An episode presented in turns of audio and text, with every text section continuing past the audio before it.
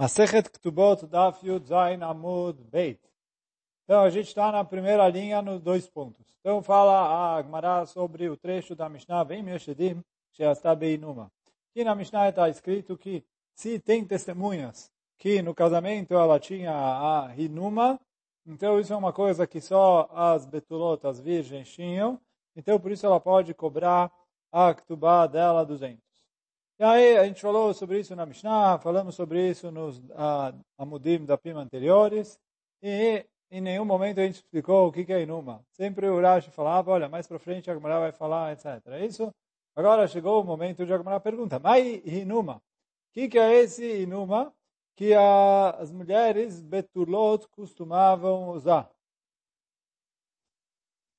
Então, fala a Sorchav bar Papa Mishmei de Zeiri Amar Tanura de Asa.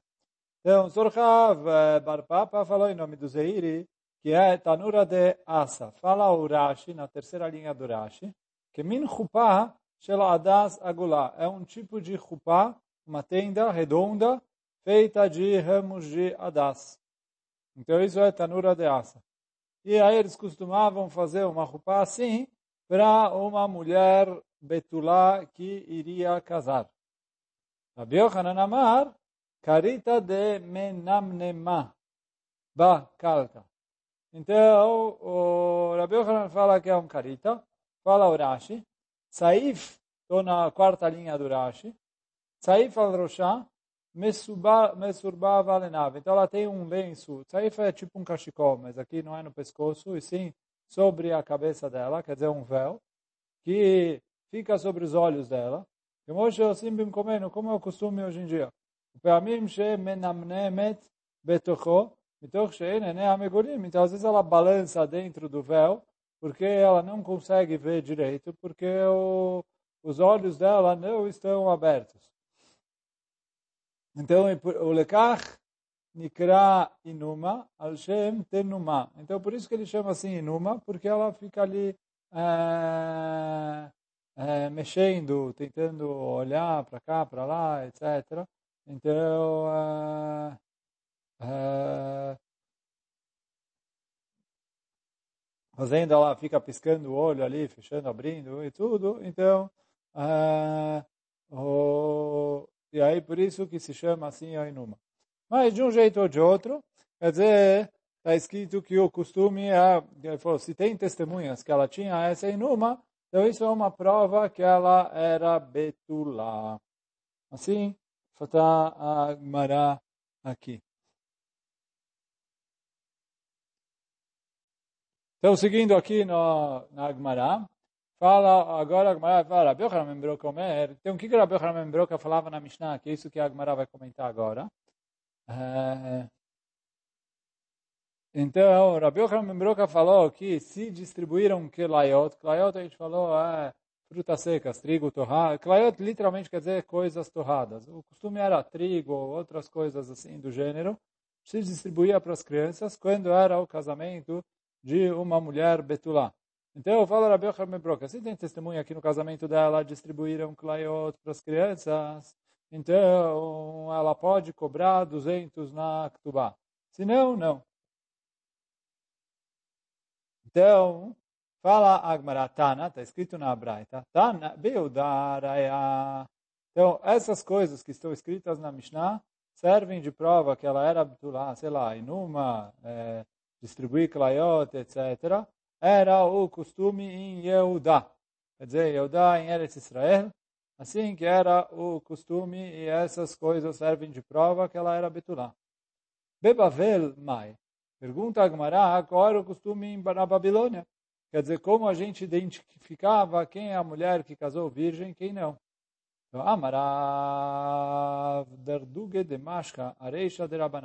Então veio o Rav e falou que eles costumavam é, colocar Darduge Mishka.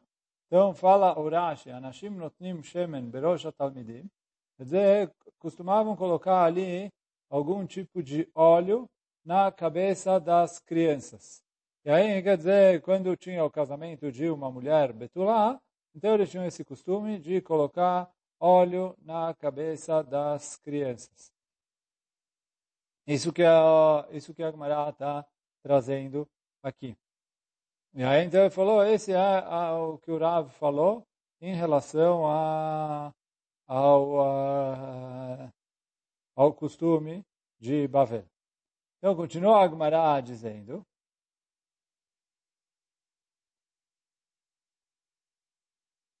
Beshat Maase, quer dizer, na hora que, é, na hora ali do casamento, então eles faziam isso. Como tem, fala Agmará, tinha um, um, um, um rabino, um Talmid Chacham, de Aseklelebre, que ele ia casar o filho dele, Beirava Barula, na casa do Rava Barula. E aí, quer dizer, tem gente que fala o contrário que é Ve'amre lá, Rabba Barula Yasek Lelibre, Be'alme Rabanan. E tem gente que fala o contrário, que aquele Talmid Chacham, que o nome dele não está citado, era o pai da noiva, e o pai do noivo era o Rabba Barula. E não como a gente disse antes. Mas, bom, de um jeito ou de outro, é, ia ter esse casamento. Vedardig Mashcha Areisha de Rabanan. E aí ele foi lá e colocou uh, óleo na cabeça dos alunos. Mishum Bishat Maaseh.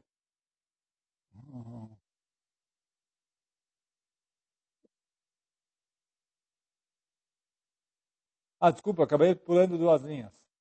É, perdão. Ah, Estou voltando aqui para Terceira linha depois dos dois pontos. É, quem está aqui comigo no, na, na gravação, no, gravação no, no Zoom, então onde está o mouse? A maneira para dar é máscara de hafifuta. O uh, que quer dizer isso? Uh, que você está falando? Uh, uh, um tipo de óleo com uh, bessamim, com cheiro, com perfume, etc. Que passavam? Amarle, Yatma, lo avdalach imech, verduge de mishcha, reisha de rabanan, bishat maaseh. Ele falou, o que, que é? Você é órfão? Quer dizer, sua mãe não, uh, não, não fazia isso para você? E aí, o que quer dizer órfão? Fala Urashi que ele é órfão desse costume. Que ele não, na, na casa dele, quer dizer, ele não, vi, ele não viu esse costume. Mas uh, Mas é isso, na hora da roupa, ia lá e passava é, óleo na, nas crianças, nos alunos. Então, é, aí a Gemara trouxe, trouxe que realmente tinha ali o, no, no, casamento do filho ou da filha do Rabba é, realmente foi assim como a gente uh, acabou de ler. Que ao merabanan de asikle libre, bei rabba barula, ve amre la rabba barula, e asikle libre bei ao merabanan ve dardig mashka reisha de rabanan bishat maseh. Então, e aí eles fizeram isso, passaram ali o óleo na cabeça dos alunos, eh, na hora que na hora ali da Jupá. Então tá bom, pergunta Gamara, Armel Tamai. E a mulher que não era virgem, quer dizer, a mulher que estava ali no segundo casamento, terceiro casamento e etc. Um, que como você faz, quer dizer, para identificar que ela não era virgem?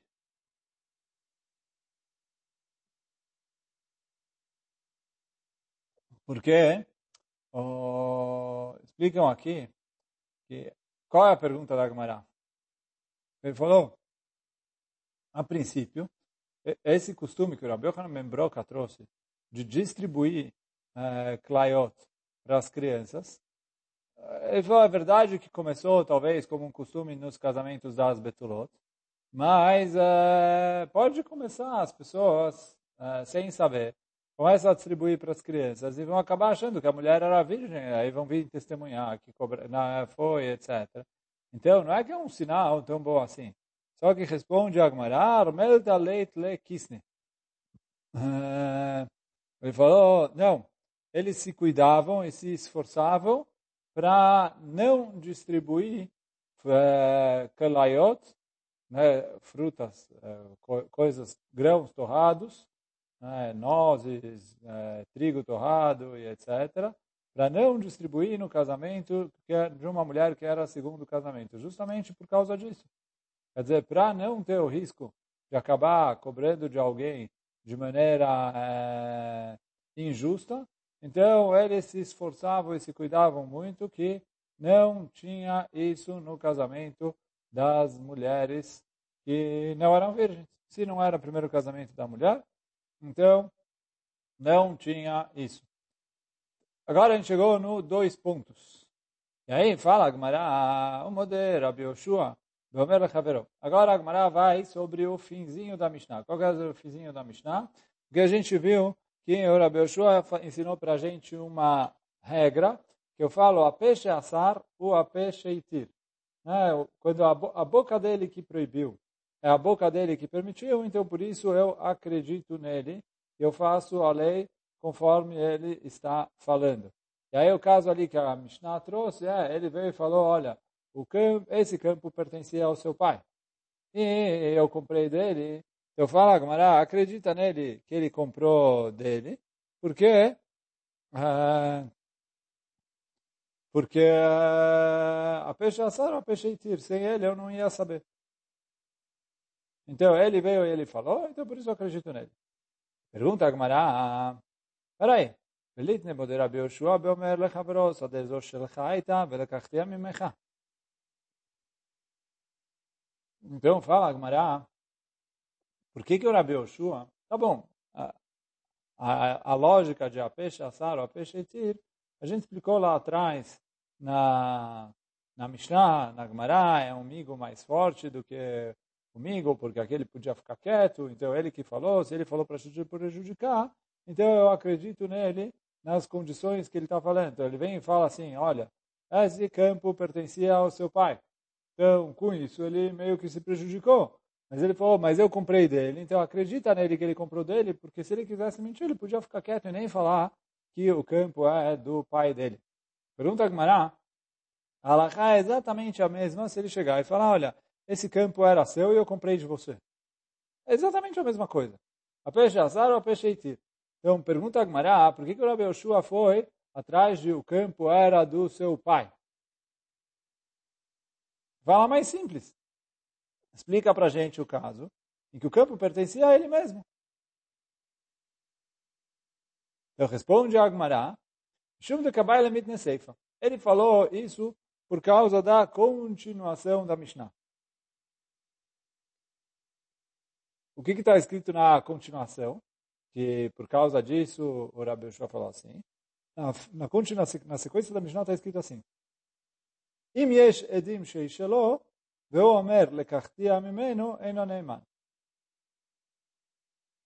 Se tem testemunhas que o campo pertencia ao pai dele ou a, a ele, e vem o outro e fala aqui, é, eu comprei de você, então está escrito que ele não é Neyman. Por quê? Ele falou, aqui eu não falo peixe assar, peixe itir, já que ele tinha testemunhas que davam o ganho para outra pessoa. Então aqui eu não acredito nele. Fala Agmará, qual que é o caso aqui? Echidam, qual que é o caso? Ideachla, Shnei Chazaka, Emae, Lo Meheman. Então, assim, antes de continuar aqui a sequência, Vou explicar um conceito. Talvez a gente já explicou um pouquinho atrás, quando a gente falou a Mishnah, mas agora vamos explicar um pouquinho, um pouquinho o conceito. Tem uma coisa que se chama Hazaká. O que é Hazaká? Então, tem uma lei no Brasil que é parecida, mas a gente vai ver que ela é bastante diferente da lei da Torá, que se chama uso capião. O que quer dizer uso capião? Quando eu fiquei num terreno uh, por um certo número de anos ninguém me expulsou dele, então esse terreno passa a ser meu. Então, normalmente, quando traduzem uh, Hazaká, traduzem por uso capião, mas não é uma tradução correta. Por quê? Hazaká é muito diferente de uso capião. Uso capião, uh, eu fiquei ali, eu invadi, eu roubei, ninguém me falou nada durante sei lá quantos anos, então o terreno é meu. A ideia de Hazaká não é essa. A ideia de Hazaká é assim. Se tem uma pessoa que ele ficou no terreno durante algum tempo. No caso, Hazaká, três anos. E ninguém falou nada para ele. Depois de três anos que ele já está no terreno, a obrigação de provar que o terreno não é dele recai sobre o outro. Quer dizer, depois que ele está três anos sem ninguém ter reclamado dele no terreno, e todo mundo viu que ele estava aqui, então ele fala, bom, eu perdi a escritura. Quer dizer, eu guardei um ano, dois anos, três anos, ninguém reclamou. Eu falei, bom, agora ninguém mais vai reclamar, já estava tranquilo, eu perdi. Então, fala Agmará, que ah, assim Chachamim tiknu, como a gente vai ver no, no Rashi daqui a pouco, que é um decreto dos nossos sábios que depois de três anos eu já acredito em quem está no terreno. Então isso é Hazaká. E por isso, se ele invadiu o terreno, a gente expulsa ele. E tem uma alahá, assim está escrito na Mishnah, em Masechet Ba'abatra, Kol Hazaká she'eni matana ena Hazaká. Ele falou, Hazaká é um, um motivo para eu acreditar no argumento da pessoa. Então, se eu vou e pergunto, o que você está fazendo aqui? Ele fala, ninguém me falou nada. Falou, tá bom, ninguém te falou nada, te falaram agora, tchau. Se ele fala, eu comprei, era do meu pai, ganhei de herança, me deram de presente, qualquer outra coisa aqui, justifique ele estar no terreno. E aí você vai perguntar para ele, prova isso. Ele falou, olha, não tenho mais documento, por quê? Eu perdi, já passou muito tempo, ninguém falou nada. Eu perdi. Não parei de guardar o terreno a sete chaves, o, a, o contrato a sete chaves, etc. Então aí a gente acredita nele. Então isso é Hazaká. Agora vem a Gemara e pergunta assim, se vieram testemunhas e falaram, olha, esse terreno pertencia ao pai do Reuven. E aí, por isso, querem expulsar o Shimon. O Shimon fala, não, eu comprei dele. Então, eu não acredito no Shimon. Pergunta a Gemara, qual que é o caso aqui? Né? Echidam. Qual que é o caso? Ide achla. Se ele estava lá, né, ficou ali os três anos da Hazaká, e mais ou menos. Então, por que eu não acredito nele? Se já passou os três anos da Hazaká, é, eu acredito nele, igual qualquer pessoa. Todos os casos de Hazaká é assim. E se ele não ficou os três anos de Hazaká, é óbvio que eu não acredito nele. É igual qualquer caso de alguém que estava um ano dentro de um terreno e vieram ali falando para ele, olha, você está no meu terreno, e provaram ali que o, o dono antigo do terreno era outra pessoa, que eh, se ele quer falar, eu comprei, eu ganhei de presente, etc., ele precisa comprovar. Então, o que quer dizer comprovar? Traz contrato, traz testemunhas, traz coisas, etc. Então, é óbvio. Se ele não tem casacar, o que, que ele tem? Ele falou, prova, ele não tem. Casacar, ele não tem. É, por que, que eu vou acreditar nele? Então, por isso, fala Agmará que o Rabi, modelo Rabi Oshua, Rabi Oshua quis falar do pai dele. Fala Agmará, o que, que você ganhou? Yach Gabi Aviv Name. Faz a mesma pergunta. Se ele já fez Hazaká, então é óbvio que eu acredito nele. Então, por que eu não acreditaria nele? Se não teve Hazaká, então eu, também eu não acredito nele. Então, fala Gumará, que que eu, que, que, que, não, não entendi. O que, que você me respondeu? Que olha, sabe por que o Rabi Yoshua foi atrás de o campo pertence ao pai dele? Por causa da ceifa. E a ceifa é um caso onde é, onde porque se ele já fez casacar, não posso falar que é dele, porque se ele já fez casacar, ele falou, no pai é a mesma coisa. Se ele já fez casacar, óbvio que eu acredito nele. Se ele não fez casacar, eu não acredito nele. Fala Agmará, não, você não entendeu nada. Por quê? Bishle Aviv. Quando eu estou falando do pai dele, eu tenho um, um hidush aqui na Mishnah. O quê? Mas kachat lá, כגון שאח לה שתיים בחייו ואחד בחיי בנו. Aqui ele falou assim, se o campo pertencia ao pai dele, então digamos assim, ele ficou dois anos uh, no terreno durante a vida do pai. Depois o pai faleceu, ele ficou mais um ano uh, enquanto o filho estava lá. Quer dizer, já passou os três anos de Hazaká. Só que, fala Agmará, aqui eu não tenho prova do silêncio. Por quê? O pai não teve três anos para gritar, ele só teve dois anos, depois ele morreu. E o filho, óbvio que não vai gritar, o filho não sabe de nada. O filho é menor de idade. Ele não sabe que bens o pai deixou, deixou de deixar, etc. Ele não sabia que esse aí é uma pessoa estranha que está no terreno dele. Então, por isso que ele uh, não reclamou. Vou só ler o Rashi aqui, Shnei Hazaká. O Rashi está mais ou menos na mesma linha do Tosfot Ravuna. Para achar o Rashi ali. Onde está escrito Shnei Hazaká? Então fala uh, o Rashi. O que, que é os anos de Hazaká, que a gente explicou? Shalosh Shanim Shetiknu Chachamim Lekol Machzikim. Quer dizer, nossos sábios decretaram três anos para quem entra num terreno. Do quê? Depois que ele usufruiu do terreno durante três anos, sem ninguém reclamar, sem ninguém falar nada, e silêncio total. Neeman Lomar Lekachtia. É, eu acredito nele quando ele fala, eu comprei esse terreno e perdi o contrato. Tari. Ele falou, depois de três anos, como não teve nenhum, se teve alguém que durante os três anos foi lá e contestou e falou, olha, esse terreno não é dele. Então, ele já sabe que está tendo briga, ele já sabe que ele precisa cuidar. Então, ele vai tomar conta do documento para não perder. Mas depois de três anos tranquilo, que ninguém falou nada, então ele falou, ninguém mais vai falar nada, já estou tranquilo. E aí ele já não toma mais tanto cuidado com o Estado. E aí vem Agmará e fala que isso é quando ele comeu os três anos em vida do dono do terreno. Mas se o dono do terreno era o pai, e o pai, ele ficou ali, entrou no terreno e usufruiu do terreno durante dois anos enquanto o pai estava vivo. Então, quer dizer, o Reuven e Shimon, Reuven, uh, o, o Shimon está num campo, o Reuven quer tirar ele do campo. Vem o Shimon e fala, tem testemunhas, que esse terreno pertencia ao pai de uh, Reuven, Yaakov. Só que ele falou assim, Shimon entrou no terreno. E tem testemunhas que ele usufruiu do terreno em vida do Yaakov durante dois anos apenas. Então fala o Ravuna, isso não é considerado Hazaká. Mesmo que ele sim ficou três anos no campo, ele ficou três anos no campo, ah, dois anos em vida do que vendeu para ele o terreno e um ano em vida dos herdeiros, que eram menores de idade.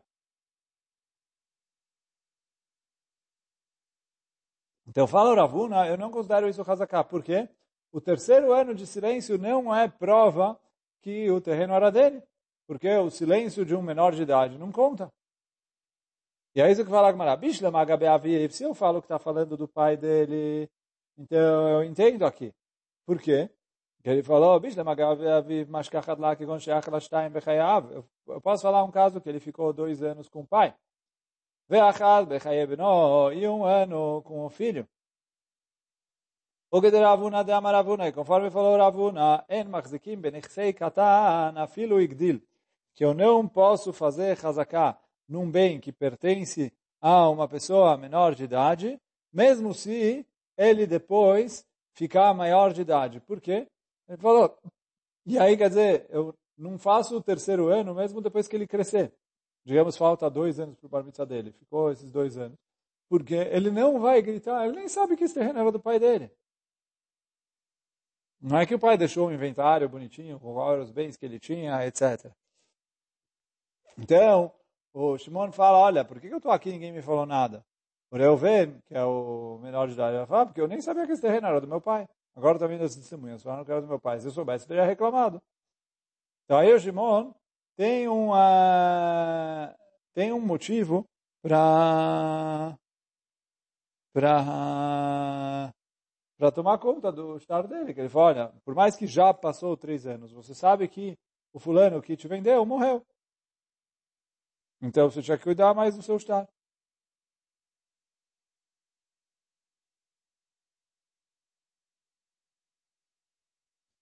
Aí pergunta a Agmará, mas peraí.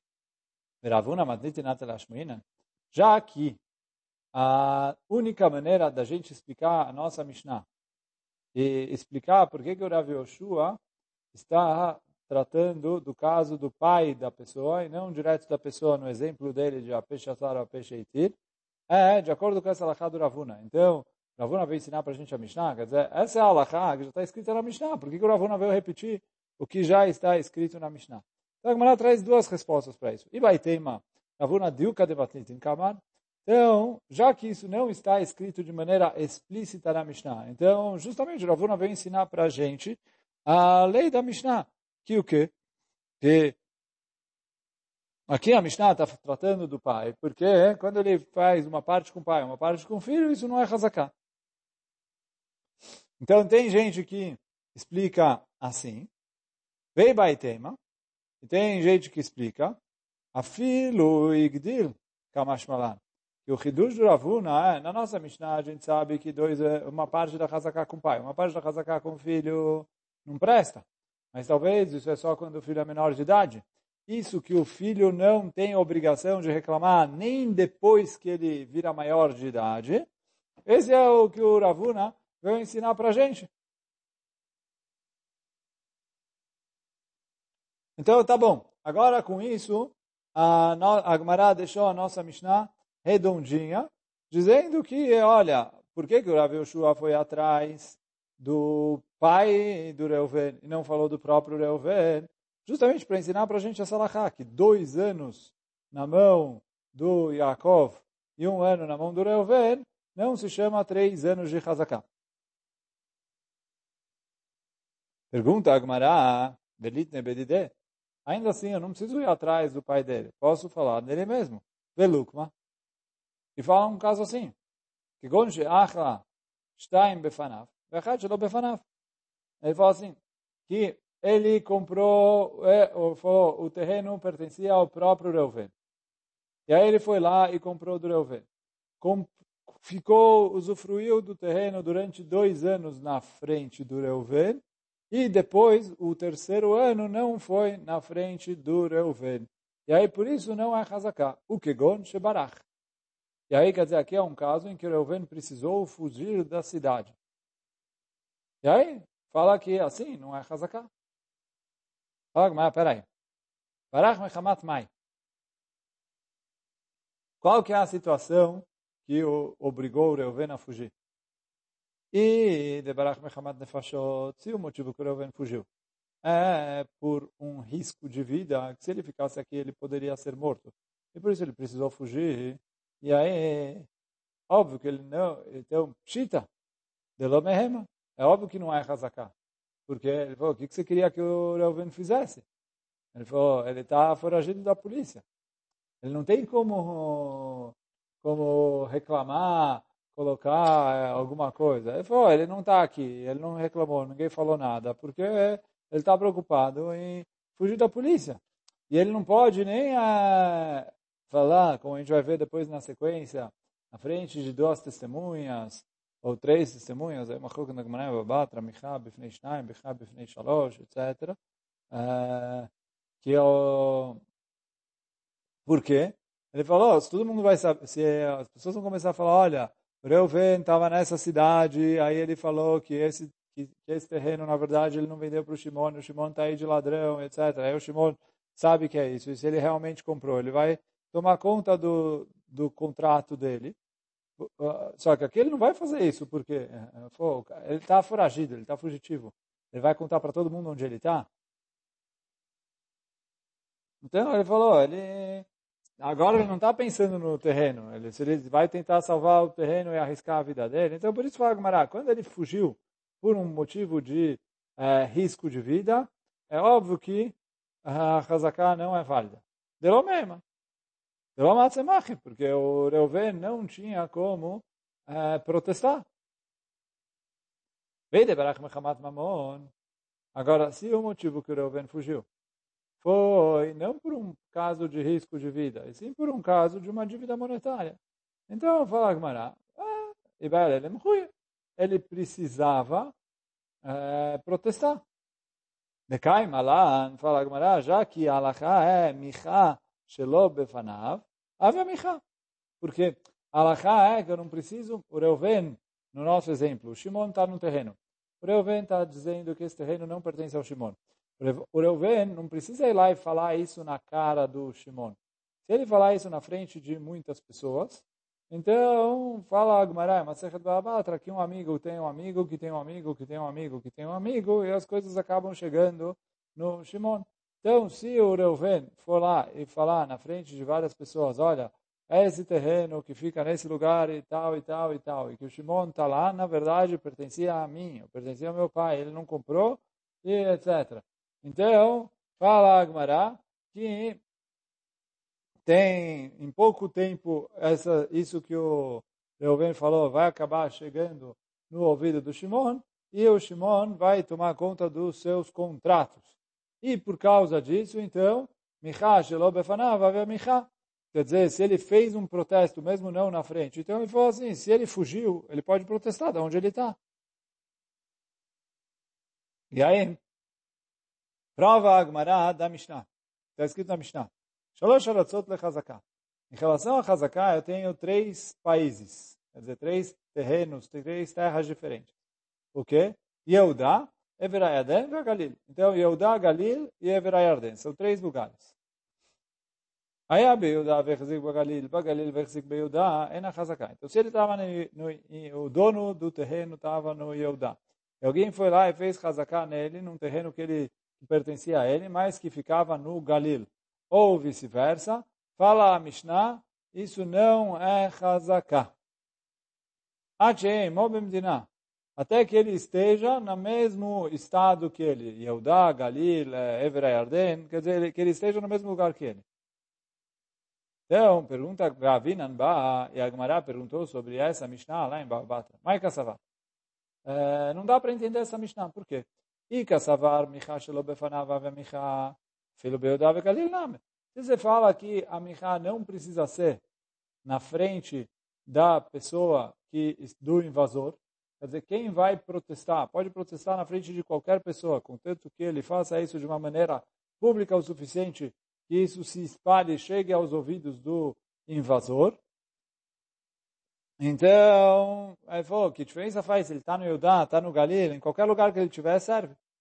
Então, ele falou, se, se eu falo que o protesto não precisa necessariamente ser na frente da pessoa que é uh, o agressor, uh, o invasor. Peika savar michash lo befanav lo ave michash. Se você falar que precisa ser na frente dele, então, filho Yehuda Yehuda name. Então, mesmo que eles estavam em lugares diferentes dentro de Yehuda, também não serve. Então, ele não tem que falar, tem três é, países, Yehuda, Galil, Everadem. Ele falou, olha, o cara para protestar, precisa protestar na frente do invasor. Ele precisa ir lá para o terreno que ele está dizendo que é dele e falar na cara do outro esse terreno me pertence. Então eu falo com não consegui entender essa Mishnah nem de um jeito nem de outro.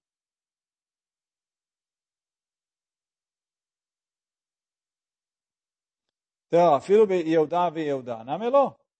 Amarabi Abba Bar Memal. Então, para isso respondeu Rabi Abba Bar Memal. Leolam micha shelo befanav micha. Então, o motivo é que ele falou, o protesto não precisa ser na frente do invasor. Em qualquer lugar que você faz o protesto, serve. E aí o que a gente perguntou, que em relação a Yehudá e Galil, poder, deveria valer o protesto que ele faz Yehudá mesmo para um terreno que fica no Galil? Fala Gamara tem razão. Deveria. Agora, a nossa Mishnah, que falou que não serve, é um caso específico.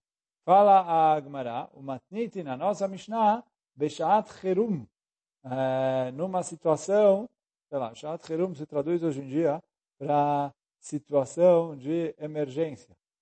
E aí, uh, mas ele falou que é uma situação onde uh, não tem pessoas que estão viajando de Eudá para Galil, de Eudá para Galil ou de Galil para Eudá. De modo que, se a pessoa é, foi lá e protestou, mesmo de maneira pública, no Galil, não necessariamente alguém em Yehudá vai ficar ouvindo. E a mesma coisa ao contrário. Mas Shena Yehudá e Galil. Por que, que a nossa Mishnah falou Yehudá e Galil? Denakat, que ele falou aqui. Destam. Stam Yehuda e Galil, Keshat Hirum Dame. Porque Yehuda e Galil é considerado numa situação é, normal e simples, como se fosse Shat Hirum, porque ali tinha, sei lá, é, vários problemas, várias coisas, de modo que é, muitas, boa parte do tempo, quer dizer, quando a Gemara fala aí, Eudá e Galil, é porque em boa parte do período, e é isso que a Gemara falou, em Eudá e Galil, muitas vezes tinha ali problemas que não tinham caravanas que viajavam de um lugar para outro e etc. E por isso eles são considerados lugares diferentes em relação a Hazaká. Mas, quando tem caravanas que viajam, pessoas, etc. e tudo, então aí, já que Michá, Shelobefanav, é considerado Michá, então, uh, então ele pode fazer, protestar na frente de qualquer duas pessoas. Aí ele vai falar, ou duas ou três pessoas, a gente falou tem uma coisa que tem em Baabatra, e aí ele vai protestar. E aí um vai contar para o outro, que vai contar para o outro, que vai contar para o outro, e alguém vai viajar ali, vai contar para alguém na outra cidade, etc. De modo que vai acabar chegando no ouvido do Shimon, olha, o Reuven está falando que esse terreno não é seu, cuida bem do seu contrato. Aí, se o Shimon tem contrato, ele vai guardar ele. Se ele não tem é, contrato, porque ele é invasor, então ele vai se dar mal. E aí, então, e com isso a Gemara conclui o que a gente estava falando. Que a Gemara perguntou por que, que o Rabi Yoshua não falou dele mesmo e falou que ele fugiu. Ele falou, porque fugir não adianta.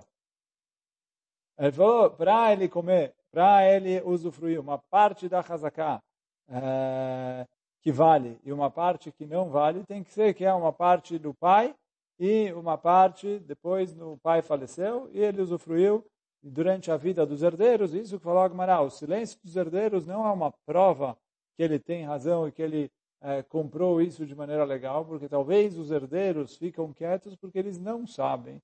Então, por isso, ele falou, se ele usufruiu três anos enquanto o pai estava vivo, ótimo.